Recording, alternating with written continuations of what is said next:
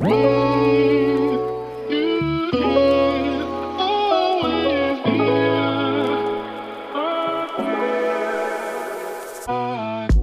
Happy Welcome, meine Liebe, zu einer neuen Podcast-Episode hier bei Cash and Coffee. Ich habe mir gegenüber heute auch wieder eine unfassbar coole, inspirierende Frau gegenüber sitzen, die ich Tatsache erst vor kurzem kennengelernt habe, nämlich die liebe Anastasia Barner. Wir haben uns kennengelernt Anfang Mai auf dem Lexway-Event, auf dem wir zusammen waren. Und irgendwie hatte ich so das Gefühl, als wir uns direkt getroffen haben, hey, diese Frau, die muss ich mir einmal für den Cash and Coffee Podcast schnappen.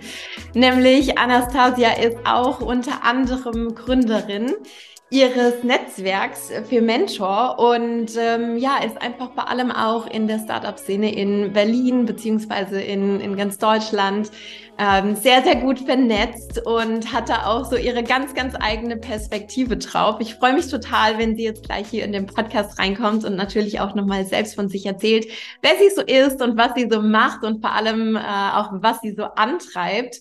Und ähm, ja, damit, liebe Anastasia, sage ich happy, happy welcome im Cash and Copy Podcast. Komm super gerne hier rein mit deinen ganz eigenen Worten. Vielen, vielen Dank für die Einladung. Und äh, ja, ich würde sagen, bei dem Event hat es gefunkt. Zwei Wochen später sitzen wir jetzt hier und ich freue mich am Feiertag, am Herrentag sozusagen, den mit einer wunderschönen und auch talentierten Frau zu verbringen. Deswegen, let's go. Voll, voll cool.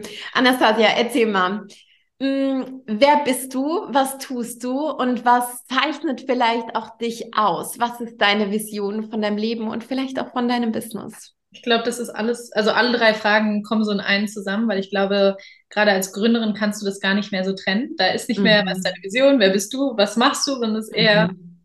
ich bin das, was ich mache, was meine Vision ist und wer ich auch bin. Ähm, ich gehörte 2019 zu den jüngsten Gründerinnen Deutschlands, habe das Startup Fementor gegründet. Ähm, das ist die erste Reverse-Mentoring-Plattform in Europa. Darauf gehe ich auch gleich nochmal ein.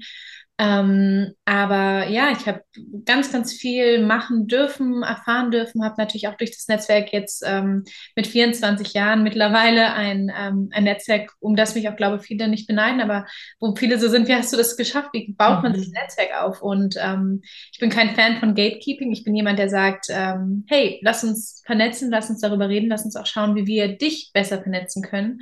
Und ich glaube, das ist auch die Magie hinter meinem Netzwerk, hinter Filmentor und all der Arbeit, die ich mache, dass dieser vernetzende Gedanke, sobald du das als, ähm, als was Wachsendes siehst, sobald du siehst, ich muss das nicht für mich behalten, ein Netzwerk wächst erst dann, wenn ich es auch öffne für andere. Ja. Ähm, das war ein ganz, ganz wichtiger Lernmoment für mich und das ist auch eben meine Vision zu sagen, ich möchte mit diesem Netzwerk, was ich geschaffen habe und vielen Netzwerken, die ich in Zukunft eventuell schaffen werde, Zugänge ermöglichen. Und Zugänge heißt nicht nur zu Wissen oder zu vielleicht finanziellen Möglichkeiten oder beruflichen Chancen, sondern auch Möglichkeiten, zwischenmenschliche Beziehungen aufzubauen.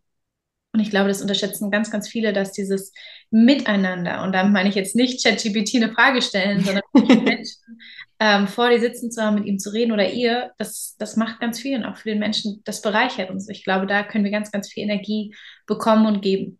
Ja, ja, wow, so viele wichtige Sachen, die du jetzt gerade gesagt hast und auch, ähm, ich glaube, das ist eine ganz, ganz große Gemeinsamkeit, die wir teilen, andere Frauen zu supporten, ähm, sich auch selbst irgendwie in, in eine Pole Position zu bringen, zu sagen, hey, ich stehe für mich ein, für das, was ich tue, für das, was ich irgendwie erreichen will und da sich einfach hm, gegenseitig zu unterstützen, sich gegenseitig auch ähm, zu supporten. Du hast jetzt gerade du stehst ja nicht nur für dich selber ein. Also da vielleicht kurz ja. ähm, noch als Zusatz, du stehst ja auch dafür ein, was in Zukunft kommt. Also ich glaube, mhm. viele Frauen, meine Mutter angefangen, wie alle anderen Generationen vor uns, haben gerade auch in Bezug auf Frauen und die Evolution, wie wir heutzutage hier sein können, dass wir Hosen tragen können, dass wir uns selbst verwirklichen können zu einem gewissen Grad, ähm, dass wir sprechen dürfen, dass wir Personen des öffentlichen werden, Lebens werden können, ohne sexualisiert zu werden, obwohl das teilweise noch äh, schief läuft, aber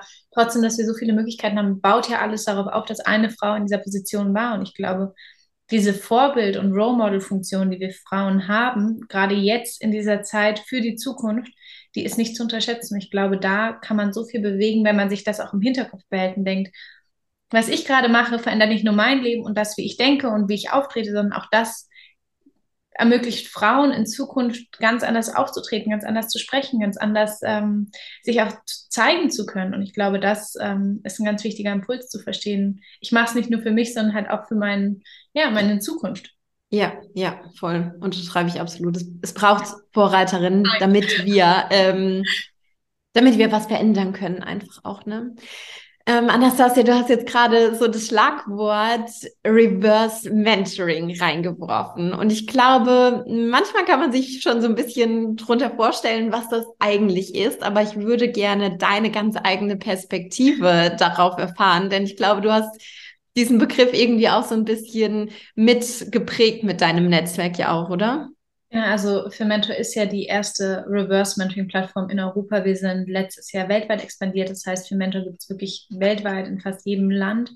Ähm, sind besonders stark natürlich in der Dachregion, aber auch in mittlerweile Korea, Südafrika, USA. Also es ist wirklich ein riesiges Geschenk. Und ähm, was dieses Reverse Mentoring eigentlich ist, ist ein ganz simples Prinzip, was aber viele nicht sehen, weil sie gar nicht sich bewusst sind, dass Mentoring nicht nur ein eine Einbahnstraße ist, sage ich mal. Mhm. Die erfahrenere Frau oder Mann in dem Fall ähm, haben Wissen zu geben und erhalten im Gegenzug ein Dankeschön oder vielleicht mal einen Blumenstrauß. Und ich glaube, die wichtigste Währung, unabhängig von Geld, ist Wissen. Und da auch zu verstehen, dass ich mit meinem Wissen bezahlen kann, gerade in der Zeit, wo meine Generation, ich bin Gen Z, ähm, ganz, ganz viel Wissen und Zugang zu Wissen hat. Wir sind die best ausgebildete Generation, die jemals existiert hat, auch wenn ich das teilweise bezweifle, ähm, weil wir so viele Zugänge zu Wissen haben und gleichzeitig so automatisch mit der Digitalisierung aufwachsen. Dass wir kein Selfie bei der Geburt gemacht haben, ist schon ein Wunder, aber wir sind ja so so mobil, so aktiv, so online, ständig erreichbar, was natürlich auch Hürden und extreme Problematik mit sich bringt. Aber trotzdem haben wir ganz, ganz viele, ganz viel automatisches Wissen, wo vielleicht meine Mama, wenn sie bei meinen Großeltern ist, ähm, den Stecker zieht und sagt, oh, der Fernseher funktioniert wieder wunder was, du bist ja so ein technisches äh, Genie, denken meine Großeltern. So bin ich halt ganz normal mit diesem Handy aufgewachsen und kann ganz anders darin agieren und auch in dieser Online-Welt überleben. Und ich glaube, das zu verstehen, dass alle Generationen wertvolles Wissen haben und natürlich altersbedingt kann ich nicht die Lebenserfahrung und Berufserfahrung vor allem von jemandem haben, der 40, 50 oder 60 Jahre alt ist. Aber ich kann sagen, das Wissen, was dir vielleicht fehlt, nämlich den Zugang und das Verständnis von meiner Generation, die als so ein Mysterium gehandelt wird, ähm, da kann ich dir Wissen geben und darin kann ich dir wieder was zurückgeben. Und dadurch ist dieses klassische Mentoring, was normalerweise eben nicht auf Augenhöhe stattfindet, mit dem Reverse-Mentoring-Ansatz auf Augenhöhe. Das heißt, beide sind jeweils Mentee, aber beide sind auch Mentoren und lernen voneinander mit unterschiedlichen Wissenpoolen und ergänzen sich dadurch und können dadurch auch wahre Innovation vorantreiben, weil du natürlich ganz anders wachsen kannst und ganz anders arbeiten kannst, wenn du so einen Zugang zu Wissen hast. Also das ist, das macht ganz viel. Und wir merken, wir haben jetzt über 3000 Mentoren allein in der Dachregion.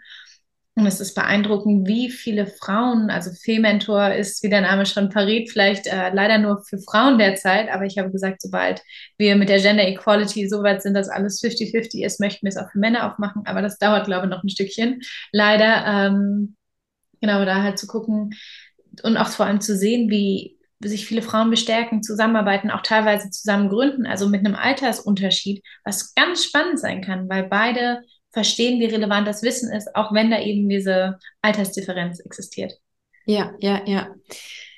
Eine Frage, die mir jetzt ähm, in den Kopf geschossen ist, vielleicht auch so ein bisschen aus einem persönlichen Interesse heraus. Manchmal ist es ja auch so, beziehungsweise ich weiß nicht genau, wie, wie du es erlebst, wenn man mit Menschen spricht, die jetzt irgendwie schon signifikant mehr Lebenserfahrung haben, die schon irgendwie krasse Dinge erreicht haben, dann neigt man manchmal so ein bisschen dazu, ich sag jetzt mal, die wie auf so ein Podest zu stellen und so das Gefühl zu haben, wow, da ist jemand schon echt irgendwie weiter im Leben, da hat jemand schon voll krass was erreicht.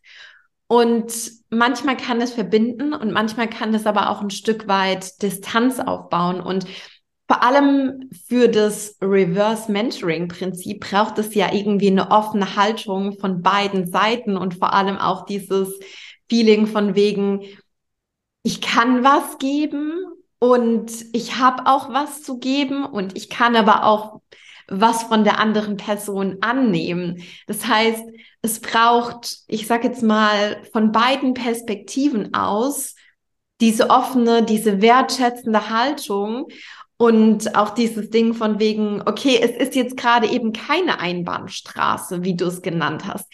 Wie nimmst du das wahr oder was ist deine Perspektive dazu? Also ich glaube, gerade beim Mentoring, beziehungsweise besonders beim Reverse Mentoring, darf man die Menschlichkeit hinter dem Menschen nicht vergessen. Und ich glaube, aufs Podest stellen ist immer eine Gefahr, aber kann natürlich mhm. eben auch eine Wertschätzung sein. Man darf halt natürlich die Person nicht vergöttern zu einem gewissen Grad, weil das immer eine Gefahr birgt. Ähm, wenn du jemanden als perfekt erachtest, dann ist die Enttäuschung groß, wenn es eben nicht so ist und du dir auch Dinge erhoffst, die die Person gar nicht leisten kann, weil sie trotzdem eben ein Mensch ist. Ähm, das ist natürlich immer schwierig, aber wir haben zum Beispiel für Mentors so gelöst, dass der Bewerbungsprozess für Mönche und Mentoren gleich ist. Das mhm. heißt, beide Frauen ähm, bewerben sich, egal, besser gesagt, unabhängig davon, woher sie kommen, welche für berufliche Erfolge sie bereits ähm, hinter sich haben oder noch vor sich haben. Ähm, beide haben die gleiche Tür, durch die sie gehen müssen. Und ich glaube, das ermöglicht uns auch viel mehr diese Begegnung auf Augenhöhe zu erschaffen und auch zu verstehen, wir tragen es ja offen, dass beide Wissen haben. Wir sind sozusagen so ein bisschen wie eBay biete Suche. Das heißt, wir wissen, die mhm. Mentoren bieten ihr Wissen an, aber sagen uns auch gleichzeitig, was sie suchen. Und daraufhin können wir ganz anders matchen und haben die Problematik nicht bei Mentor. Aber ich glaube schon, dass es auch eine Generationsfrage ist. Gerade bei Millennial Boomern sind natürlich, ähm, sind es Generationen, die ganz anders mit dem Respekt Älteren gegenüber aufgewachsen sind. Und meine Generation, die eben von der Boomer-Generation erzogen worden ist, ist natürlich nicht alle, du kannst es nicht generalisieren, aber trotzdem eine große Masse lehnt sich auf, ist äh, rebelliert, ist, ähm, es gibt nicht umsonst diesen Snowflake-Boomer-Kampf, wo sich auch Generationen ankeifen, anfeinden, nicht verstehen, nicht zuhören können. Also es ist ja auch gar keine Durchmischung, wenn ich auf Veranstaltungen gehe. Ich bin immer die Jüngste und es gibt mhm. kaum Frauen, die über 40 sind, wenn es mal eine gibt, die 40 ist. Ähm, das heißt natürlich, da fallen zwei Gruppierungen raus, die gar nicht präsent in unserer Gesellschaft sind, bei diesen relevanten Treffen, Netzwerkveranstaltungen. Wir haben es ja gesehen bei dem Event, da war eine Diversität vorhanden, aber Altersdiversität spielt auch nochmal eine Rolle. Es geht nicht nur um Diversität mit, wir haben jemanden, der POC ist, wir haben jemanden, der aus ähm, dem asiatischen Raum kommt und jemand aus Deutschland, der irgendwie ganz deutsch aussieht, sondern Diversität hat damit zu tun, dass man auch das Alter, den Hintergrund, die Herkunft, die Religion, die sexuelle Orientierung mit reinbezieht. Und ich glaube, da ähm, da ist ein riesiges Problem, dass wir eben mit diesem Alterskampf gar nicht mehr, also Gen Z gar nicht mehr dieses Podest kennt. Wir machen auch den Platz meist nicht frei. Ich finde das teilweise schockierend, dass in der U-Bahn gerade in Berlin wird wird einer älteren Dame eigentlich nie der Platz angeboten. Das finde ich zum Beispiel sehr, sehr schade. Ich bin immer das sage, hey, setzen Sie sich hin, ich sehe das. Oder jemand mit Krücken, der, ähm, der sehr schwankend, gerade der Berliner U-Bahn, der nicht mehr das beste, ähm, die beste Federung hat, sage ich jetzt mal. Aber ich glaube, das löst sich gerade so ein bisschen. Also diese Podestrolle gibt es gar nicht mehr, sondern es, oder nicht mehr, nicht mehr in dem Maße, sondern ist eher so ein, so ein Unverständnis und auch so ein Verurteilen vor, im Vorhinein. Das finde ich eigentlich viel gefährlicher, weil mhm. wenn wir uns nicht mehr zuhören, nicht mehr in der Mitte treffen, was passiert dann? Und ähm, ich glaube, eine Zusammenarbeit und eine Synergieerschaffung kann ganz, ganz viel bewirken. Aber wenn wir gegeneinander gehen, erzeugt das viel Energie, die auch verschwendet wird. Ja, ja, ja, voll. Du hast jetzt ähm, auch oftmals den Begriff wir verwendet. Ja. Wir bei, bei äh, Fermentor. Ähm, Frage an dich. Wie gehst du damit um, mit anderen Menschen zusammenzuarbeiten im Team, mit Menschen, die, was weiß ich, auf Freelance-Ebene äh, unterwegs sind oder wie auch immer? Ähm, wie strickst du da dein Netzwerk? Was, worauf legst du Wert? Was ist dir da wichtig? Also ich habe Mitarbeitende und das ähm, schon von relativ früh an. Ich muss sagen, dass ich finde, gerade im Startup hast du viele Möglichkeiten, nicht diesen typischen Strukturen zu folgen und deine eigene Art des Arbeitens umzusetzen und Leute zu finden, die damit auch einhergehen und das ebenfalls so präferieren. Also ich bin kein Office-Mensch und habe mich auch früh gegen ein Büro entschieden, was das Beste war überhaupt, weil wenn wir uns erinnern, es scheint fern zu sein, aber Corona war gerade und kam kurz nach meiner Gründung und ähm, das war auf jeden Fall ein Zeitpunkt, wo ich sage, da in der Zeit wolltest du kein Büro haben. Und ich glaube, Coworking Spaces und neue Methoden für sich selber zu testen und auch rauszufinden, wo arbeite ich am besten, wie und wann arbeite ich am besten, ist eine sehr individuelle Entscheidung. Und ich glaube, gerade als Führungskraft oder als Person, die, ähm, die ein Team leitet, egal ob das jetzt der CEO ist oder ein Head of einem Team, musst du mit deinen Menschen reden können, musst du mit den Menschen auch ähm, offen kommunizieren können. Ich bin zum Beispiel kein Morgenmensch. Ich arbeite meistens äh, am, oder am besten ab nachmittags bis spät in die Nacht rein. Das heißt, meine E-Mails kommen teilweise um drei Uhr morgens, weil das einfach meine produktivste Zeit ist, wohingegen jemand anderes eher morgen, morgens aktiv ist. Und ich glaube, da so ein Verständnis zu haben, wir sind nicht alle gleich, kann ein Team unglaublich gut zusammenarbeiten lassen auch. Und ähm, ich arbeite viel mit, also wir kooperieren viel mit anderen Unternehmen ich glaube, da ist auch so ein bisschen die Magie dahinter, zuzuhören und auch zu verstehen, was wollt ihr und auch mit offenen Karten zu spielen. Also nicht zu sagen, ähm, ha, wir machen das jetzt nur, weil es so nett ist, sondern auch zu sagen, was ist unser Ziel, was ist euer Ziel und wo können wir in der Mitte zusammenkommen, damit beide glücklich sind. Und das bedeutet auch Kompromiss. Und ich glaube, diese Kompromissbereitschaft, ähm, gerade in der Startup-Welt, ist einerseits da, aber andererseits kommen halt auch viele mit so einer Arroganz raus. So, ich bin doch der Upcoming Star, ich bin nur mehrfach nominiert, äh, ich habe das und das gemacht. Und natürlich ist es schwer, wenn die Me Medien dich zelebrieren. Ich kenne es auch. Ich habe, ich weiß nicht, ich glaube, ich habe jetzt in diesen, allein in den letzten zwei Jahren über 50 Podcast-Interviews gegeben. Ich war mehrmals im Fernsehen. Ich habe unzählige Interviewanfragen angenommen, aber auch abgelehnt. Ähm, ich bin TEDx-Speakerin. Ich kann so eine ganze Liste machen mit Dingen, die ich erreichen durfte und gemacht habe. Und trotzdem finde ich es wichtig, dass du auch immer wieder auf den Boden kommst und sagst, okay, aber trotzdem will ich ja was und will ich auch was von der Person und kann da nicht mit so einer Haltung reingehen, ich bin was Besseres, weil ich gegründet habe und du als Angestellte bist weniger wert. Und ich glaube, das ist ein riesiges Problem, was uns auch in der Startup-Welt immer wieder begegnen wird und was auch langfristig zu einem zu einer zweiten Startup-Crash oder Dotcom-Blase, die auch geplatzt ist, ähm, führen wird, weil wir einfach, ähm, weil da ganz, ganz viel fehlende Humbleness ist in der Startup-Welt. Mhm. Ja. ja, ja, ja. Riesengroßes Stichwort irgendwie auch. Und ähm, ich finde es gerade so spannend, auch den, den Shift, den wir so ein bisschen gemacht haben. Du hast auch gesagt, von wegen, wie, wo, wann will und, und kann ich eigentlich arbeiten, sich da selbst mit sich selbst auseinanderzusetzen, sich auch irgendwie darüber bewusst zu werden, was braucht es für mich, um in meiner eigenen Energie, in meiner eigenen Power irgendwie zu mhm. sein und ähm, wir arbeiten ja auch ganz, ganz viel nach dem Prinzip, das Business um das eigene Leben herum zu kreieren. Das heißt, sich selbst auch ein Stück weit zu fragen, okay, was braucht's für mich? Was ist eigentlich mein gutes Setting, so dass ich mich dann auch in meiner besten Form dort reinbringen kann, wo ich mich reinbringen möchte, ja? Und ähm, du hast gesagt, es ist wichtig, mit offenen Karten zu spielen. Und damit geht irgendwie auch einher, Bedürfnisse offen und ehrlich zu kommunizieren, zu sagen, was ist es eigentlich, was ich brauche. Und ich glaube, manchmal ist das auch nicht so einfach zu sagen, was man eigentlich was will, will und was Jesus, man ja, und was man eigentlich braucht.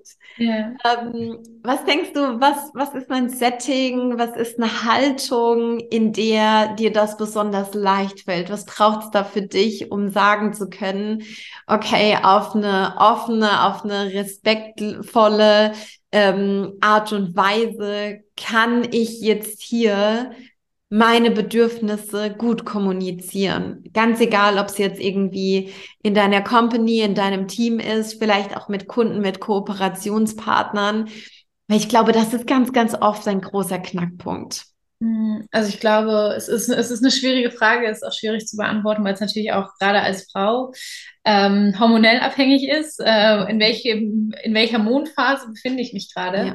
Ähm, es gibt natürlich Phasen, in denen ich auch nicht gut kommunizieren kann, was ich will, in denen ich verletzt bin, in denen ich ähm, mich angegriffen fühle, in denen ich dann auch emotional entscheide, was gar nicht schlecht ist. Also das ist überhaupt nicht werten gesagt, aber natürlich macht es es schwierig in der Businesswelt, die nicht darauf ausgelegt ist, emotional zu reagieren und ähm, Entscheidungen zu fällen.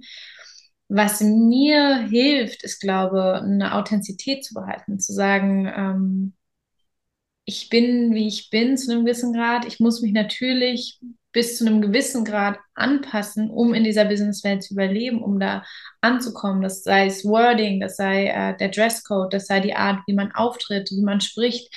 Aber gleichzeitig zu sagen, mir sind gewisse Eckpfeiler wichtig, für die ich einstehe und meine Werte und das, was ich eben möchte, entsteht ja daraus. Es entsteht aus meinen Werten, aus meinen Idealen, aus dem, wer ich bin, wen ich treffe. Und ich glaube, wohin ich möchte, kann ich erst dann entscheiden, wenn ich all das andere geklärt habe. Und das ist genau mit einer Beziehung.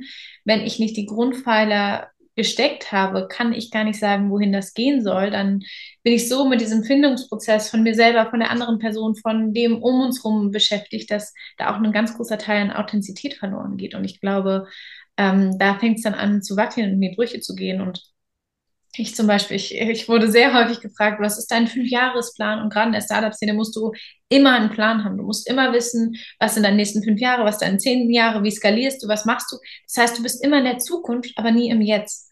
Und mhm. das ist, glaube ich, ein riesiges, riesiges Problem, warum auch viele gerade in jungen Jahren, wir sind wir Gründer und Gründerinnen werden immer jünger, wir werden immer mehr konfrontiert mit Verantwortung, anderen gegenüber, nicht mal nur uns selber. Wir haben Druck auf uns, erfolgreich zu sein. Preise kommen dazu, die natürlich äh, 30 under 30, das heißt, du hast das Gefühl, du musst es jung erreichen, je jünger, desto besser.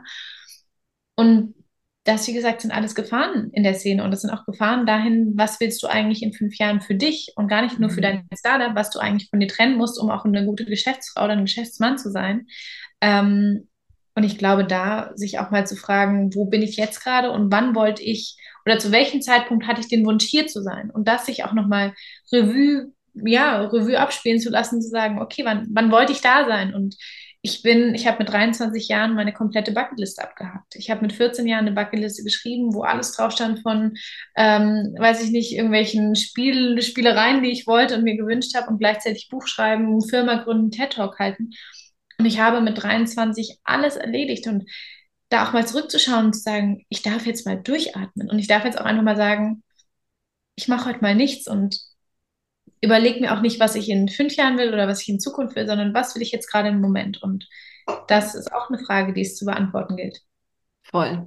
Das ist ja mega spannend, an diesen Punkt zu kommen und ich sage jetzt mal so schwarz auf weiß der 14-jährigen Anastasia im Inneren sagen zu können, Mhm. Boah, ich habe das alles abgehakt. Und wie, wie, wie ging es dir damit? Weil ich glaube, bei manchen Menschen ist das auch eine Challenge, ja. dann in dem Moment zu spüren, boah, das, was ich eigentlich alles wollte, das habe ich jetzt erreicht. Da kann ich einen Haken dran machen. Haken dran machen liebe ich. Also das, der letzte Haken hat sich gut angefühlt. Liebe To-Do-Liste hier bei Notizen, immer mein Abticken. Ja. Ähm, aber es war natürlich eine Angst da und es war eine Sorge da, so was kommt da jetzt noch und was will und soll ich eigentlich noch erreichen? Und ich glaube, da sich auch ähm, ehrlich gegenüber zu sein, zu sagen, ich bin jetzt mal kurz verloren und es ist auch vollkommen okay, mal zu, zu schweben und nicht genau zu wissen, wohin es geht und wohin ich reise, sondern einfach mal zu zu pausieren. Und ich glaube, das war ein Learning für mich, was auch wichtig war, gerade in dem Anfangsstadium, weil ich so durchgehasselt habe, im wahrsten Sinne des Wortes, ähm, so viel gearbeitet habe, so viel erlebt habe und so viel und fast zu wenig Pausen gemacht habe. Und ähm, ja, es, es, hat sich natürlich zum gewissen Grad erleichternd angefühlt, dass ich sage, ich habe jetzt so viel Zeit für alles andere, aber was ist dieses alles andere? Und ich habe mich dann mit Freundinnen zusammengesetzt und gemeint, was steht denn auf eurer Bucketliste? Und es ist immer, wenn ich irgendwie mit spannenden Persönlichkeiten sitze, sage ich, was stand denn auf deiner Bucketliste oder was wäre denn potentially für mich interessant? Ähm, und das finde ich eigentlich super spannend. So jetzt, ich hatte eine Bucketlist, die ich mir selber ausgedacht habe, die ich mir gewünscht habe, mit meinen Wünschen. Und jetzt rauszugehen, mich inspirieren zu lassen von anderen, was sie erleben, was sie machen, was sie, wo sie mich auch begeistern. Und es muss nicht nur beruflich sein oder irgendwelche äh, materiellen Wünsche wie, ja, nicht materiell, aber halt so Heißluftballon, irgendwie so Erlebniswünsche. Und zu sagen, was geht vielleicht ein bisschen tiefer, ist vielleicht äh, großer Wunsch Selbstfindung oder großer Wunsch äh, Familie gründen oder das kann ja alles sein. Und ich glaube, da ähm, sich mal hinzusetzen, zu sagen, ich, ich habe einfach mal keine Bucketliste, kann auch, kann auch sehr heilsam sein. Mhm, mhm, ja. ja. Gerade auch mal vielleicht nicht unbedingt einem Ziel nachzujagen. Und dadurch sieht man ja auch ganz andere Ziele. Also mittlerweile bin ich so, wo ich sage, was es da alles für Ziele gibt, wenn man sich auf kein, kein alleiniges fokussiert, ist schon, schon spannend, ja. Ja, ja, voll. Du hast jetzt gerade eben auch gesagt, und dann war ich halt auch mal einen Moment lost. Ja. So nach dem Motto. Und ich glaube, ganz ehrlich, dieses Lost-Sein, dieses gerade mal nicht zu wissen, was ist jetzt der nächste Step, das ist ein Zustand, der für die allermeisten so unfassbar ungemütlich ist.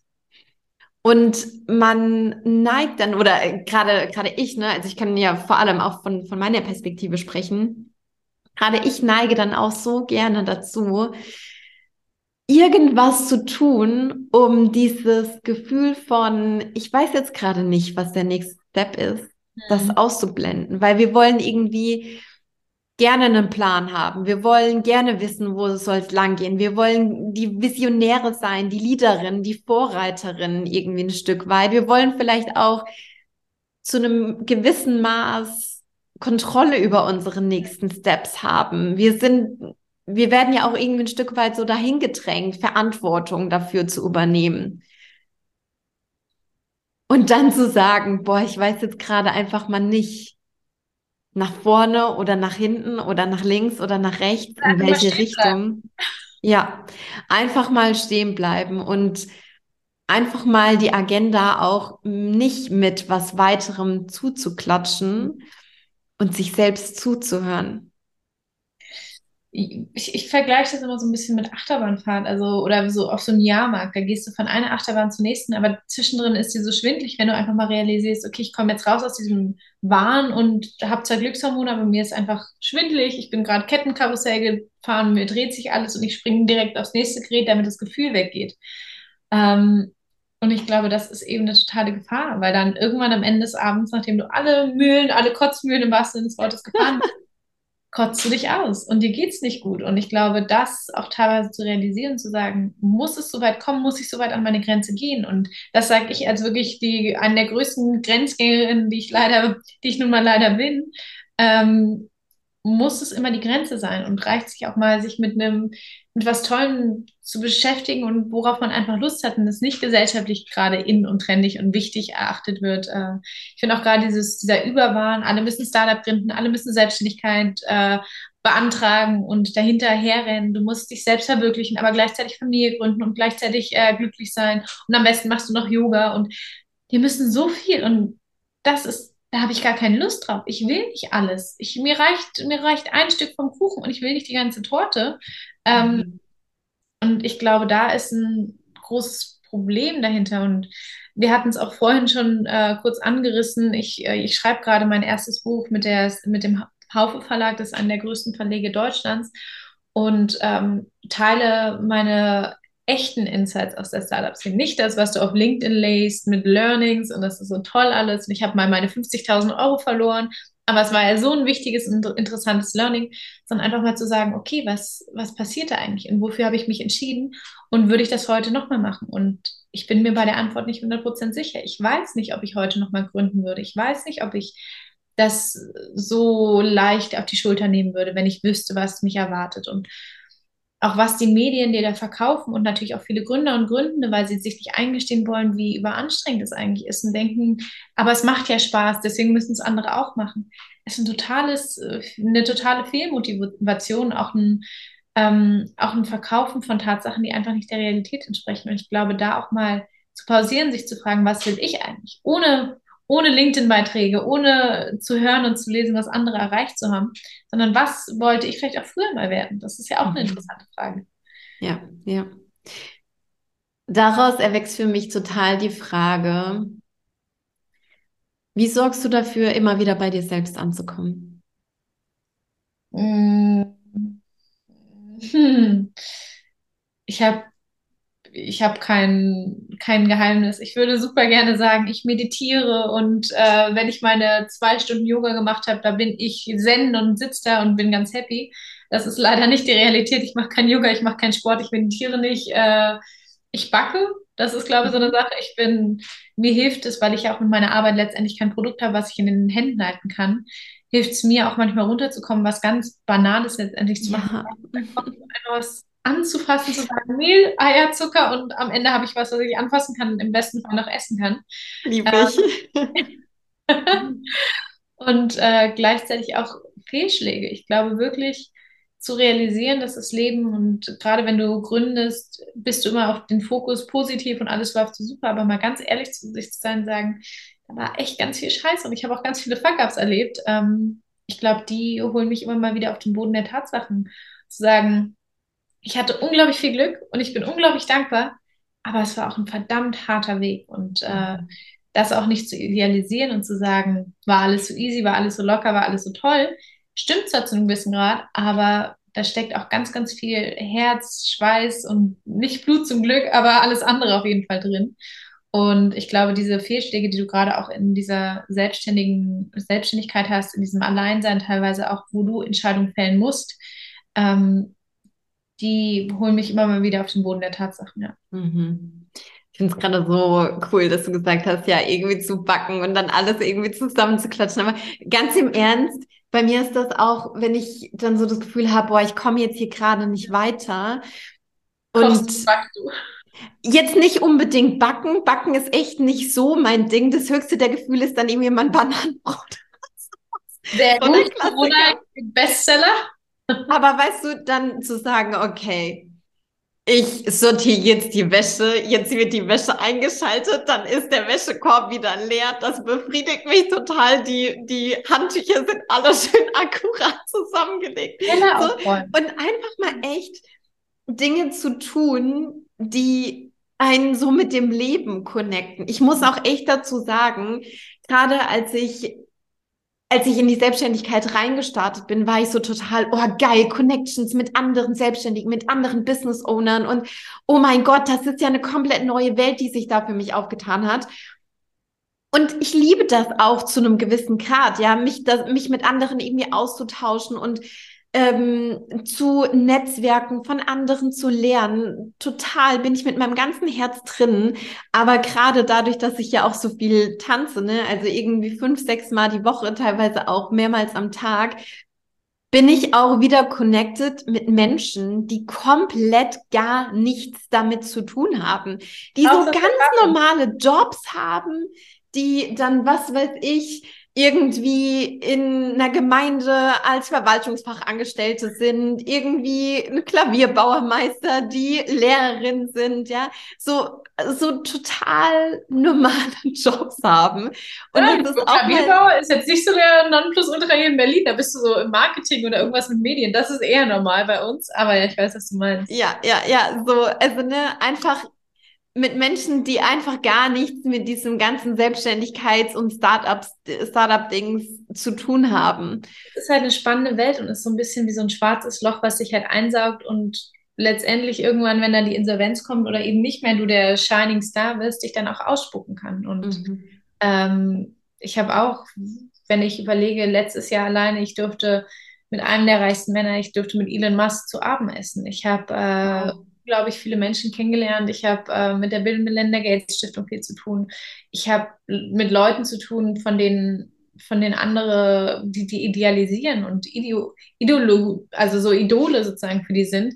Und ähm, ich sitze da teilweise und denke so, ist halt auch nur ein Mensch. Und so mhm. spannend sind manche von den Menschen auch gar nicht, die so interessant wirken. Und letztendlich habe ich dann teilweise Gespräche mit jemandem, der eben auch, vielleicht nicht der Klavierbauer, aber jemand ist, der, der so einen ganz anderen Blickwinkel auf die Dinge hat und nicht in dieser Welt ist, für die ich mich entschieden habe. Und ich glaube, das ist ein ganz wertvoller Impuls von dir, auch zu sagen, mal rauszugehen, einfach nur einen Schritt zurück in die, in die Welt und nicht deine Welt, sondern in die Welt. Und das ist, ja. das macht viel. Vor allem, um da auch einfach ähm glaube ich, den, den Bezug nicht zu verlieren zur, zur Realität, zu dem, was irgendwie äh, sonst noch so ist. Und ähm, ja. ja. sich dann einfach immer wieder auch ein Stück weit auf den Boden zu holen, irgendwie. Den Boden Mega. äh, Tatsachen, nee, Boden der Tatsachen. So. Ja. genau, cool. Boah, mega. Anastasia, ich habe das Gefühl, da war schon so unfassbar viel mit dabei. Ich danke dir auch von ganzem, ganzem Herzen, dass du so deine, deine Gedanken hier mit mir in dem Podcast geteilt hast. Gibt es noch irgendwas, was du vielleicht so als Message zum Abschluss hier mit reingeben möchtest? Vielleicht noch eine Ergänzung zu dem, was wir schon besprochen haben, zu dem, was gesagt wurde oder vielleicht was, wovon du das Gefühl hast, boah, das will ich hier auf jeden Fall nur teilen, ist aber vielleicht auch komplett off-topic, ja? Gibt es da irgendwas? Auf jeden Fall alle deine Podcast-Folgen hören, das kann ich wirklich jedem empfehlen. Ich habe mich durch ein paar durchgehört und muss echt sagen, du machst einen wundervollen Job. Ähm, und ich glaube, du hast Danke das gefunden, was dir sehr liegt. Und ich glaube, das kann ich auch allen nur mitgeben. Also das zu machen, was einem liegt, was einem Spaß macht und da auch das dem zu folgen, was du willst und nicht einem Trend hinterherjagen, weil Trends sind up, down, up, down. Und man sieht es heute, meine Generation trägt Baggy-Hosen. Ich habe, äh, vorher haben wir alle Leggings getragen und heutzutage trägt keiner mehr Leggings. Das ist sehr schnelllebig und auch sehr ähm, unrealistisch, das alles immer, immer so machen zu wollen, um halt am Nerv der Zeit zu sein, weil das kann auch ziemlich anstrengend sein. Und ähm, ich glaube, wer mehr dazu erfahren will, kann ab ich glaube, 10.10. kommt mein Buch heraus, ähm, kann da auch mehr lesen aus ehrlichen Insights aus der Welt, ähm, für die sich gerade viele interessieren, nämlich der Startup-Welt. Ähm, ich freue mich, wenn ihr mir Feedback schickt, wenn ihr reinlest, reinhört und ähm, euch mit mir im Nachhinein vernetzt, weil ich glaube, darum geht es heute auch, sich zu vernetzen und ein kleines Netzwerk aufzubauen. Ja, voll. Ich glaube, das war jetzt auch nochmal ein, ein gutes Stichwort. Ähm, wenn man jetzt vor allem zu dem Podcast ganz gerne ein Gesicht haben möchte, so ein bisschen rausfinden will, wer ist denn Anastasia irgendwie noch, abgesehen von all dem, was du jetzt hier in dieser Podcast-Episode geteilt hast? Erzähl mal, wo findet man mehr für dich? Was sind so deine ähm, Channels? Überall. Alles. Wir haben alles. Nein, äh, ich glaube, am aktivsten bin ich auf Instagram unter anastasia.bahn und auf äh, LinkedIn unter meinem Namen Anastasia Bahner. Ihr findet aber auch unsere Webseite www.fermentor.de. Da sind auch nochmal alle Links zu Fermentor-Seiten, genauso wie meinen Profilen ähm, verlinkt. Und äh, wie gesagt, ab 10.10. .10. allen Buchstores und online bei Amazon gibt es das Buch zu kaufen. Perfekt, das verlinken wir natürlich alles in den Show Notes. Ähm, wie gesagt, Anastasia, tausend, tausend Dank dir für alles, was du heute hier reingegeben hast, für deine Zeit, für dein Herz, auch für deine Offenheit.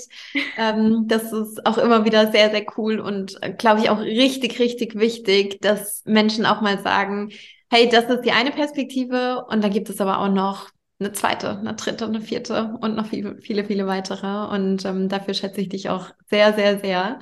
Und sag, wie gesagt, tausend, tausend Dank dir. Und ähm, damit auch Ganz, ganz lieben Dank an dich, liebe Hörerin, dass du heute auch wieder mit am Start warst hier bei dieser neuen Cash and Copy Episode. Auch an dich eine absolute Herzenseinladung. Schreib uns unfassbar gerne per Instagram eine Direct Message. Lass uns wissen, was du dir aus der Podcast-Episode mitgenommen hast. Sag bei Anastasia super gerne auch in den Direct Messages Hallo. Und ähm, ja, damit schicken wir dir, glaube ich, beide heute einen virtuellen Herzensdrücker rüber. Sagen alles, alles Liebe. Liebe und bis ganz bald.